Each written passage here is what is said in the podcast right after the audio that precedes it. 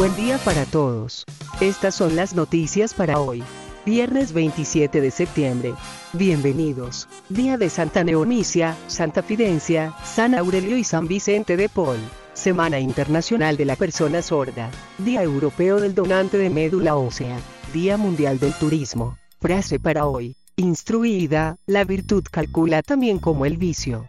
Honoré de Balzac. Colombia está a un mes de elecciones para elegir sus autoridades locales del 2019. Los aspirantes que resulten elegidos se posesionarán en sus cargos territoriales el 1 de enero de 2020. ONU pide acciones concretas en Colombia para la implementación del acuerdo de paz. Ha batido alias Pácora, máximo cabecilla del EP, en el Catatumbo. Gobierno insiste en que polémica foto del ELN, con niños sí se tomó en Venezuela adjudican a Movistar millonaria licitación de tecnología del SENA. Mininterior se sumó a propuesta de regular la protesta social. De vergüenza calificó Maduro reunión de latinoamericanos en la ONU. El gobernante venezolano se refirió a la reunión del presidente de Estados Unidos con líderes de la región. Hoy están convocadas jornadas de plantón por parte de estudiantes de universidades públicas y privadas en Bogotá.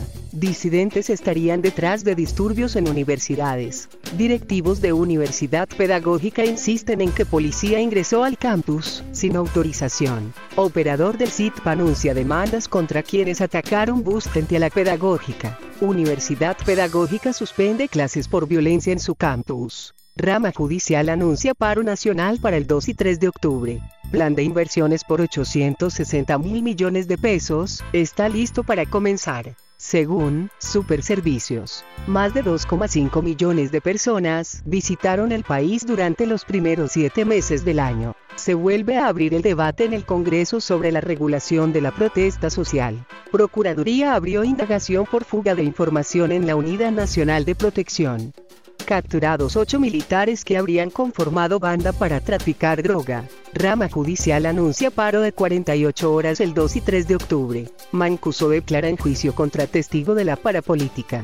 Ante el Consejo de Derechos Humanos de la ONU, en Ginebra, la Comisión Internacional de Juristas instó a fortalecer y apoyar a la JEP.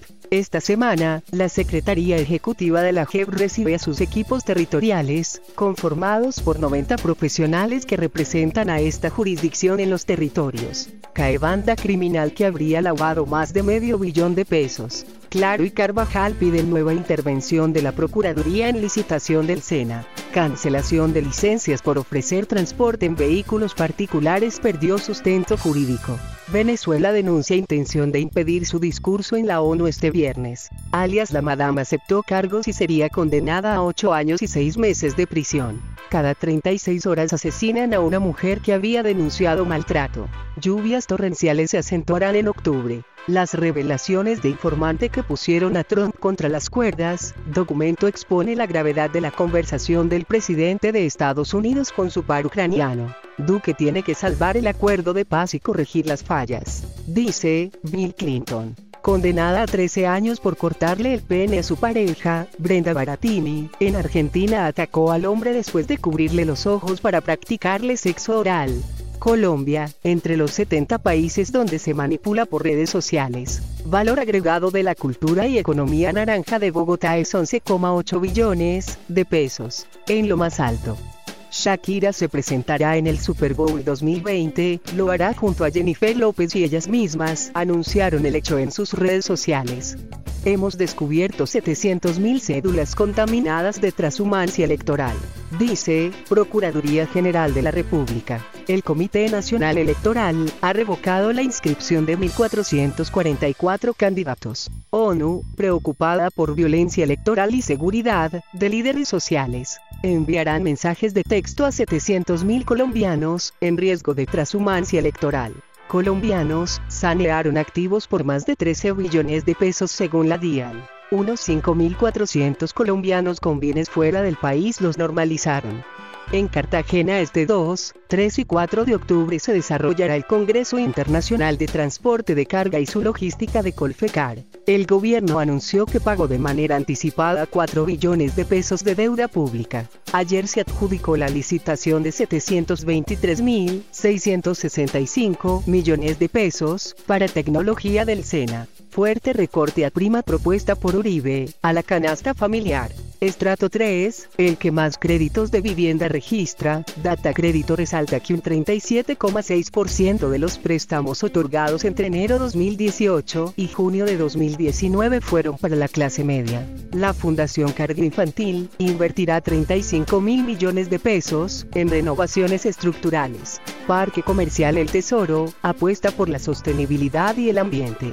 El parque comercial busca ser una apuesta global, por lo que cuenta con un hotel de 235 habitaciones. Falabella ha beneficiado a más de 81 mil niños con el programa Haciendo Escuela. La Junta Directiva de la Financiera de Desarrollo Nacional, FDN, nombró ayer a Francisco Lozano Gamba como nuevo presidente de la entidad. Sector Salud ha recibido inversiones por 7.273 millones de pesos. Hasta 3 millones de pesos de las vigencias futuras serían liberados para 2020. El 44% de las empresas en Colombia han contratado a venezolanos. Empleadores tendrían que contribuir en cotización de salud y pensión de quienes trabajen por horas. Hay déficit de suelo en el país para vivienda de interés social.